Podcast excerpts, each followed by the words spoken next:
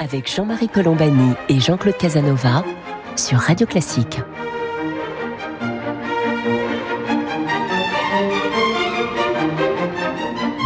Bonjour, bienvenue dans Commentaire. Jean-Claude Casanova et moi-même, nous sommes heureux de vous retrouver pour cette conversation hebdomadaire qui sera consacrée aujourd'hui à l'Italie. Et nous nous aiderons pour cette conversation de Marc Lazare, qui est un spécialiste reconnu de l'Italie, qui lui-même a enseigné d'ailleurs à Rome. Et nous essayerons de comprendre un petit peu ce qui se passe. Je rappelle très brièvement les épisodes précédents. Il y a eu en 2018 des élections qui ont été gagnées par euh, le mouvement 5 étoiles, qui a ensuite gouverné avec la Ligue de Matteo Salvini. Puis Matteo Salvini a tenté une sorte de coup de force qui s'est traduit par euh, un échec. Et donc l'arrivée euh, à la tête du gouvernement qui l'était déjà de celui qui était Giuseppe Conte, qui était auparavant l'arbitre entre 5 étoiles et Ligue, qui est devenu ensuite le maître d'une coalition entre 5 étoiles et Parti démocrate, c'est-à-dire avec la gauche. Et puis Matteo Renzi a tout fait éclater en retirant son soutien au gouvernement Conte. Et voilà que nous arrivons à la nomination par le président de la République de Mario Draghi, l'homme qui a sauvé l'Europe et dont l'Italie attend qu'il la sauve. Alors peut-être Jean-Claude Casanova, dites-nous un peu quel est l'état de cette Italie qui a besoin d'un sauveur. Ben, il y a un paradoxe italien que, que Marc va nous aider à, à comprendre, c'est que quand on considère la situation économique de l'Italie, elle est à peine moins bonne et encore que celle de la France et nettement meilleure que celle de l'Espagne et encore plus euh, de la Grèce, qui sont les, deux pays de l'Union européenne qui sont dans la situation la plus difficile. Alors, l'Italie, au point de vue du déficit budgétaire, est un peu plus, à peine plus en déficit que la France. Du point de vue du chômage, peine plus de chômage que la France. Elle a un excédent commercial, ce qui est nettement mieux que la France, alors que la France est très nettement en déficit commercial. La France importe plus qu'elle exporte. L'Italie est plus dépendante au point de vue énergétique et malgré cela, elle exporte nettement. Elle a un solde positif, euh, comme euh, moins inférieur à celui de l'Allemagne. C'est un tiers par rapport à l'Allemagne, mais quand même, c'est très important. Et donc, euh, alors que l'Espagne est dans une situation difficile à tous les points de vue. Et donc, euh, il y a une différence, c'est que quand il y a des prêteurs, les gens demandent à l'Italie un taux d'intérêt plus élevé qu'il ne demande à la France ou même qu'il ne demande à l'Espagne qui est en plus mauvaise situation que l'Italie. Et ce taux d'intérêt plus élevé, c'est-à-dire qu'au fond les gens, les créanciers éventuels de l'Italie ont moins confiance dans l'Italie qu'ils n'ont confiance dans les autres pays européens, ça ne peut s'expliquer sans, je crois, c'est une hypothèse que je formule et que Marc euh, éclaircira, ça ne peut s'expliquer que par un, un manque de confiance dans la politique italienne, dans sa capacité de gérer l'Italie et de faire les réformes qui sont nécessaires si l'Italie veut bénéficier des crédits que l'Europe est prête à allouer. Oui, je pense que Jean-Claude Casanova a raison. Il y a un manque de confiance, de fiabilité politique qui est assez structurel d'ailleurs pour, l'Italie au regard euh, à la fois des marchés financiers, des investisseurs, euh, euh, des responsables politiques européens, voire internationaux. Et en même temps, c'est vrai qu'il y a des doutes assez profonds de tous ces partenaires, justement, ces investisseurs, le marché financier, les responsables politiques, par rapport à des questions structurelles que l'Italie n'arrive pas à résoudre. La réforme de l'administration C'est d'ailleurs euh, un des points que va vraisemblablement énoncer euh, Mario Draghi. Euh, la réforme de la justice avec cette lenteur absolument invraisemblable des parquets italiens. le retard historique structurel et qui ne fait que d'une certaine façon que croître entre le sud du pays et le reste du pays.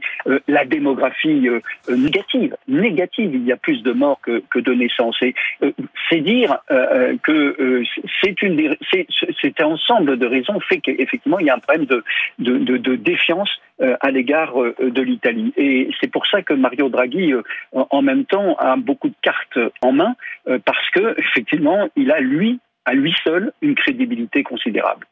Alors à la surprise générale d'ailleurs, euh, il il est en train de probablement d'obtenir le soutien de l'essentiel du paysage politique italien, sauf l'extrême droite, qui va rester dans l'opposition et qui sera sa seule opposition. L'extrême droite qui est en progression régulière. Le premier parti en termes d'intention de, de vote, ça reste la Ligue de Matteo Salvini, donc un parti qui flirte avec l'extrême droite. Euh, vous nous direz cela, Marc Lazare, si c'est toujours vrai. Et la grande surprise, c'est la conversion de Matteo Salvini à l'Europe, alors que c'est un parti qui avait fait campagne contre l'Europe. Et voilà que Mario Draghi, on ne peut pas le soupçonner d'être euh, en quoi que ce soit euh, modéré vis-à-vis de l'Europe, au contraire. Et donc Matteo Salvini, pour expliquer son ralliement à la nomination de Mario Draghi, invoque la nécessité de d'être en Europe et d'être pleinement en Europe, Marc Lazare. C'est un des premiers paradoxes de cette situation.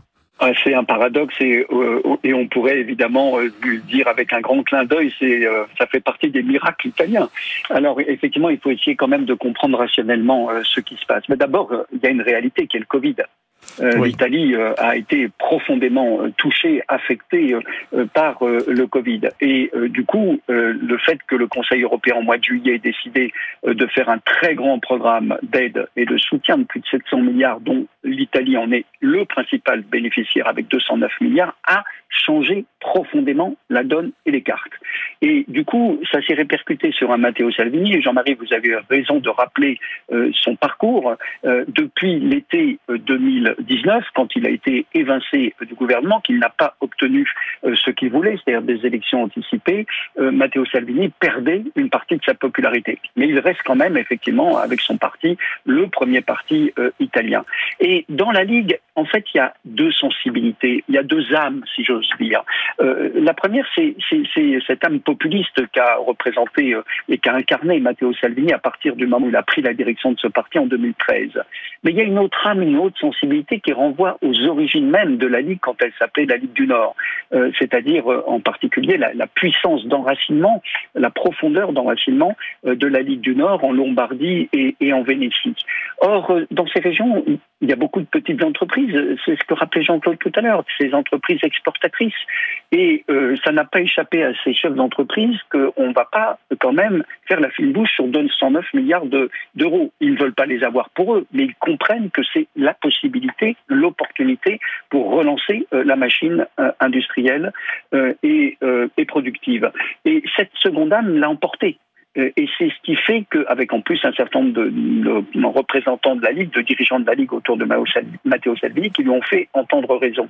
Et donc, je, je, crois que pour le moment, il joue cette carte européenne. Il pourra très bien peut-être dans quelques mois, dans un an, dans deux ans, reprendre euh, la carte populiste, l'âme populiste. Et puis il y a peut-être aussi, d'après moi, un petit calcul politicien qu'il faut euh, euh, mettre en, exergue, mettre en valeur. C'est que Matteo Salvini a compris qu'il n'y aurait pas d'élection anticipée tout de suite. C'est pas possible. C'est le président de la République a été très clair. La situation sanitaire, sociale, économique est tellement grave qu'il est hors de question de dissoudre les chambres maintenant. Alors, il a une échéance, tout le monde a une échéance politique en tête, c'est 2022. Pourquoi? Parce qu'en 2022, le président de la République, Sergio Mattarella, arrive à son terme. Et donc, les chambres vont devoir élire un nouveau président de la République. Et donc, Salvini, très pragmatiquement, très réalistiquement, si j'ose dire, euh, se pense qu'il pourra peut-être peser sur le choix du futur président de la République ou de la future présidente de la République pour qu'en tout cas, ça ne soit pas quelqu'un de trop hostile parce qu'après, en 2022 ou jusqu'au terme de la législature en 2023. Là, il y aura des élections et peut-être que Matteo Salvini les gagnera et il aura à composer avec ce nouveau président de la République. Alors il faut peut-être rappeler d'ailleurs que le président de la République en Italie n'a pas vraiment de pouvoir. C'est un peu comme le président de la quatrième République en France, sauf que il a une influence politique déterminante. Et c'est cette euh, capacité, cette puissance morale en quelque sorte du président de la République qui a déjà joué dans le passé, qui vient de jouer de la part de Mattarella, l'actuel président, au bénéfice de Mario Draghi. Alors Mario Draghi, pourquoi est-il euh, aussi consensuel en Italie? Parce qu'il est, il n'est pas seulement le sauveur de l'Europe, il a été pendant dix ans directeur du Trésor et patron ensuite de la Banque centrale italienne avant de devenir le patron de la Banque centrale européenne et de jouer le rôle qu'il a joué pendant la fameuse crise financière de 2008 où il a ensuite stoppé les spéculations contre la zone euro et on s'en souvient, c'était d'une seule phrase. C'est le fameux quoi qu'il en coûte repris par Emmanuel Macron de Mario Draghi, l'adresse des marchés, whatever it takes, avait-il dit, et ça avait suffi à calmer les marchés, à détourner le tir euh, qui était jusqu'alors concentré contre la zone euro. Et il avait ajouté à cette petite phrase, il avait ajouté et ça suffira. Et ça en effet suffi. Donc il est, il a une figure assez euh, extraordinaire en Italie, pas seulement en Italie d'ailleurs, mais qui explique aujourd'hui qu'il arrive à, à rassembler autant autour de lui. Jean-Claude Casanova. Oui, là, je voudrais poser la question suivante concernant la politique italienne proprement dite. Au fond, les deux hommes importants aujourd'hui sont Draghi et Mattarella, le président de la République. Euh, l'un, le président de la République, n'a pas de pouvoir et Draghi vient du monde financier à une stature internationale.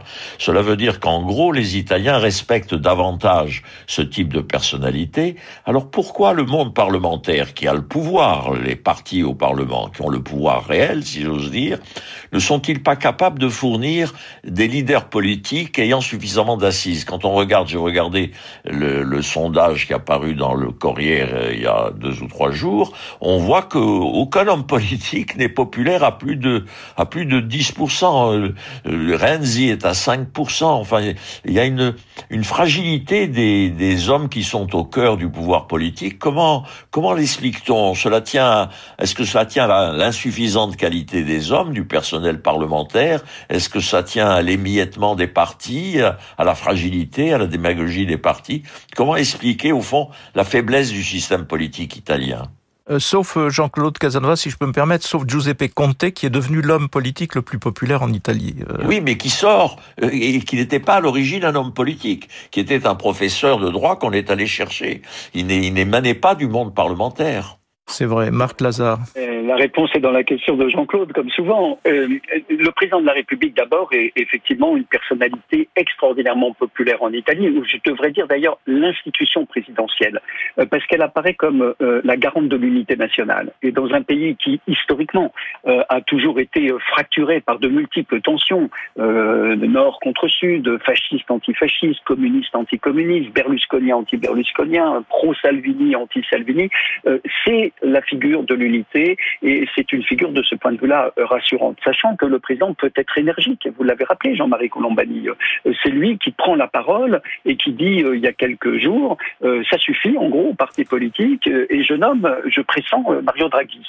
Mario Draghi, vous l'avez rappelé, est effectivement populaire parce qu'il n'est pas politique justement, tout en ayant une grande expérience de la politique comme on est en train certainement et comme on le verra et comme comme il l'a déjà démontré depuis quelques jours. Alors oui, oui, euh, Jean-Claude Casanova, vous avez tout à fait raison. Euh, euh, d'un côté, oui, il y a la médiocrité de la classe politique italienne. Est-ce qu'elle est plus médiocre dans d'autres pays? Ça, ce serait une très belle enquête qualitative et quantitative à faire.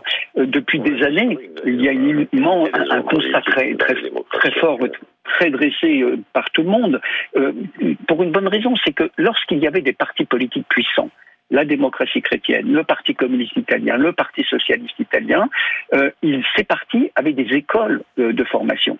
Et euh, aujourd'hui, plusieurs universités, d'ailleurs, la Louis à Rome, la Bocconi à Milan, euh, ont mis en place des formations pour justement essayer de faire émerger une classe politique compétente, connaissant l'économie, connaissant le droit, disposant d'une éthique publique, ouverte à l'international. C'est un long travail. Et puis, l'autre raison, vous l'avez dit, c'est cet incroyable émiettement euh, de partis politiques euh, euh, qui ont beaucoup de mal à, s'unir avec un système en plus proportionnel, et ça c'est Jean-Claude Cazaret, le grand spécialiste des modes de scrutin, qui fait qu'effectivement ces, jeux politiques n'en finissent pas. Et c'est difficile à comprendre vu de la France parce qu'on oublie que c'est une démocratie parlementaire et que dans les démocraties parlementaires, lorsqu'il y a une très grande fragmentation, eh bien on a ce, type de ce type de situation d'instabilité. C'est le cas de, Matteo Renzi. Matteo Renzi, c'est le paradoxe.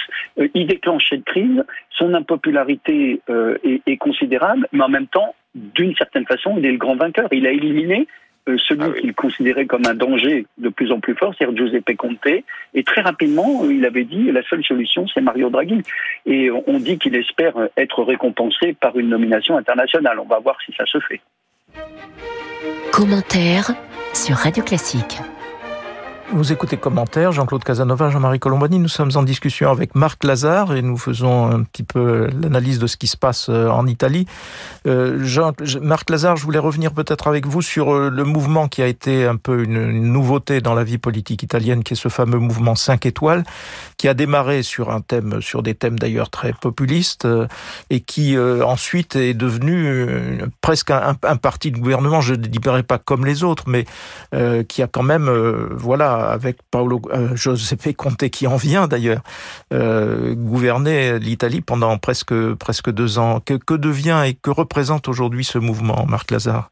Alors ce mouvement est en pleine crise. Il est en pleine crise déjà depuis euh, deux ans et, la situation actuelle, puisque euh, euh vendredi le, le, mouvement 5 étoiles, jeudi pardon, le mouvement 5 étoiles a organisé une consultation de ses adhérents pour savoir s'il fallait ou pas soutenir le gouvernement Draghi, voire rentrer dans le gouvernement Draghi. Et à 59%, la réponse a été oui. Mais il y a donc une, une très forte opposition et manifestement un des dirigeants du mouvement 5 étoiles, Alessandro Di Battista, a décidé de quitter le mouvement et on peut s'attendre donc euh, à une explosion de ce mouvement.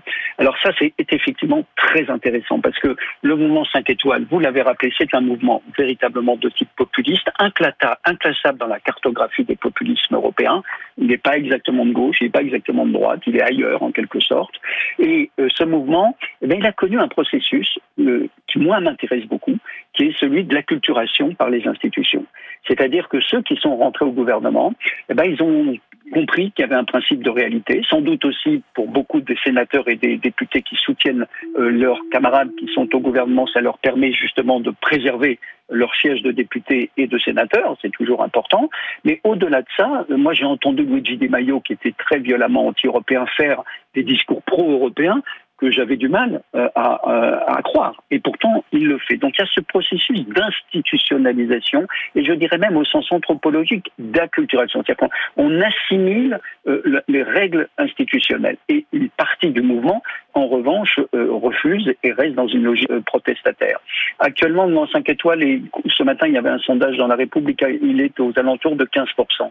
Et ça m'amène à une courte mais euh, importante, je crois, réflexion, c'est que ces institutions italiennes, que l'on considère très souvent faibles, eh bien, ont une capacité d'absorption euh, des charges protestataires qui est surprenante. Euh, parce qu'elles sont faibles, elles ont la capacité, en quelque sorte, de jouer un rôle de matelas. Et, c'est ce qui est en train de se passer avec le Mont 5 étoiles, et peut-être à la date d'aujourd'hui, avec le gouvernement Draghi en train de se former, avec la Ligue de Matteo Salvini. Euh, Jean-Claude Casanova pour suivre cette euh, discussion sur euh, l'Italie, la future Italie de Mario Draghi. Ah ben je voudrais demander à Marc que pense-t-il de cet avenir immédiat? Pense-t-il que Draghi a de sérieuses chances de réussir? Il a parfaitement réussi en matière monétaire à la tête de la Banque centrale. Est-ce qu'il peut assurer le redressement de l'Italie, la capacité de l'Italie à recevoir les fonds européens et à faire les réformes nécessaires? Alors on peut d'autant plus se poser la question qu'il y a déjà eu des expériences qui ressemblent un peu à celle de Mario Draghi, c'est celle de Mario Monti, Monti oui, qui, a, qui, a, une dizaine d'années avait été un petit peu convoqué comme cela aussi un peu comme le sauveur, mais qui n'a pas vraiment, euh, qui n'avait pas vraiment réussi. Marc Lazare. Mais la grande différence avec Mario Monti, c'est que là, il ne s'agit pas de faire un programme d'austérité, mais d'organiser les dépenses. Et ça, c'est un changement de paradigme complet. Et donc ça, c'est un énorme avantage pour Mario Draghi, en dehors de sa crédibilité. Euh, ça va être difficile, incontestablement, parce que pour le moment, bah, justement, il apparaît comme le sauveur. Les partis politiques, euh, à chaque fois qu'ils sortaient des consultations avec Mario Draghi, euh, retenaient ce qui les intéressait pour leur clientèle électorale. Et ça va être ça l'enjeu. Est-ce que ça va être le gouvernement du président de la République et de Mario Draghi. Et par conséquent, comme il n'arrête pas de le dire, c'est mon programme et vous suivez mon programme. Mais en même temps, les partis politiques, surtout dans la perspective des élections, vont essayer d'avancer leurs pions. Là, pour le moment, ils adoptent un profil bas. Euh, l'opinion soutient Draghi. Il faut faire les campagnes de vaccination.